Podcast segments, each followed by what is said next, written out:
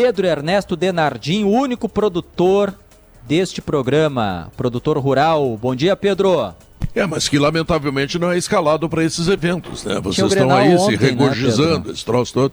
Sim, eu poderia ir hoje de manhã. Tem, tem, tem automóvel, tem estrada, 386 ah, ali está então... sendo duplicada. Vai ser convidado para um show ah, aqui é na boicote, Casa RBS. Boicote, Uma hora dessa eu peço demissão, não te preocupe. vai, vai demorar. E aí, Pedro, até o tá. final com emoção até o final com emoção, tanto no primeiro como no segundo tempo, né? Porque o gol marcado pelo Vina, que aliás eu acho que o goleiro do Inter falhou naquele lance, muita gente acha como eu, ele poderia sim ter tocado a bola para a linha de fundo, não era uma bola fácil, não é um frango, né? Não é aquela coisa assim, mas era uma bola defensável. Então esse gol do Vina acontece no finalzinho do primeiro tempo. E no finalzinho do segundo tempo acontece o gol do Carvalho. Bom, vamos fazer o seguinte, uh, Stout. O Grêmio foi muito melhor, né? O Grêmio teve muito mais situações, o Grêmio teve muito mais perto de ganhar o jogo, enfim, não tem diferença nenhuma. Uh, o Internacional começou com Baralhas, cuja escalação foi desastrosa, né? O coitado do cara não achou ninguém. E uma outra questão que ficou é que o Depena também não conseguiu jogar. Eu não sei se ele tinha alguma dificuldade ou se foi a forma como o Mano pediu para ele se apresentar no Granal, tirou dele as possibilidades melhores que ele possa ter. O fato é que o Depena não tocou na bola.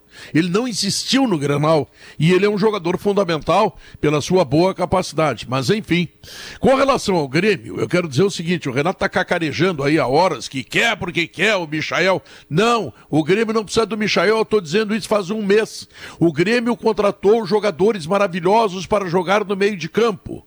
E aí, bom, aí o Grêmio tem o Carbajo, o Grêmio tem o PP, tem o Vija Sante, tem o Vina, tem o Cristaldo. Sim, mas vem cá, te monta uma grande meia cancha, tendo lá no terminal dessa grande meia cancha alguém como Luiz Soares, que pode fazer o gol, que pode fazer o tabelamento, que pode fazer assistência. Enfim, o Grêmio encontrou seu futebol. O Mano fez uma, uma relação muito boa daquilo que aconteceu. Ele disse ontem na sua entrevista que o Grêmio cresceu muito nos últimos dias e o Inter cresceu menos. Aí está uma das diferenças, tá? Porque durante o campeonato o Grêmio não teve desempenho. Quando é que o Grêmio jogou bem? Jogou bem contra o Novo Hamburgo, jogou bem contra a Campinense. Aí dizia assim, pá, mas contra Morto? Sim, mas e o Avenida? Sim, mas e o Brasil de Pelotas? O Avenida o Grêmio só foi ganhar depois que dois jogadores foram expulsos. Num gol lá, meio mandrake, o Grêmio fez, essa coisa toda. E contra o Brasil de Pelotas, a vitória contra o Brasil, que durante bom tempo no segundo tempo, Bom tempo no segundo tempo é bom, né? Bom, no segundo tempo, durante um bom período, digamos assim, Tá? O Brasil de Pelotas jogou com 10 homens. Ah, mas o Brasil fez ser sim, daí? O Brasil está fazendo o que pode.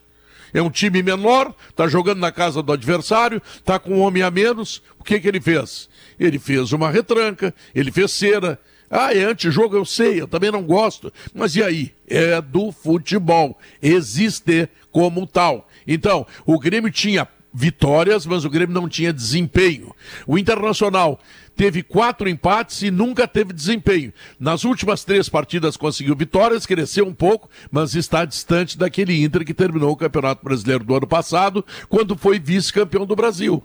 Então, o Grêmio melhora muito, o Inter melhora só um pouquinho em relação a ele mesmo, a diferença do Grenal está estabelecida. Foi um grande Grenal, o ambiente estava maravilhoso, não teve briga, não teve confusão, os jogadores se portaram bem em campo, o Voaden fez uma arbitragem bastante boa, os gremistas estão reclamando um pênalti, o Jory disse que não foi, algumas pessoas dizem que foi, é um lance assim, sei lá, meio discutível, Bom, não importa, isso também faz parte do jogo, também faz parte da arbitragem. Há quem diga que foi pênalti, há quem diga que não foi pênalti, e quando está assim, eu dou razão para o juiz, né? Se todo mundo está dizendo uma coisa é, unânime, bom, aí o juiz errou, mas não é, não é o caso. Bom, mas enfim, o Voden foi um bom juiz do Grenal. O Grenal teve jogadores disciplinados, o jogo transcorreu normalmente, terminou o jogo, não teve briga, não teve confusão. Olha, Stout, eh, depois de um ano a gente estava com uma saudade do Granal, uma saudade do Granal. E o Granal veio, claro, alegria dos gremistas que ganharam o Granal, tristeza dos colorados, mas como jogo de futebol foi um jogo bom, onde o melhor venceu. O Grêmio criou mais, o Grêmio teve mais situações de gol, o Grêmio produziu melhor, o Grêmio foi no todo muito melhor do que seu adversário, portanto, mereceu a vitória. E agora, bom, agora vamos para as semifinais do campeonato. No fim de semana tem a última rodada que vai definir se Caxias ou Juventude ficam uh, na semifinal e vai decidir também quais são os dois rebaixados. E por aí depois é só esperar a semifinal. Stout. Abraço, Pedro. Outro, tchau, bom trabalho aí.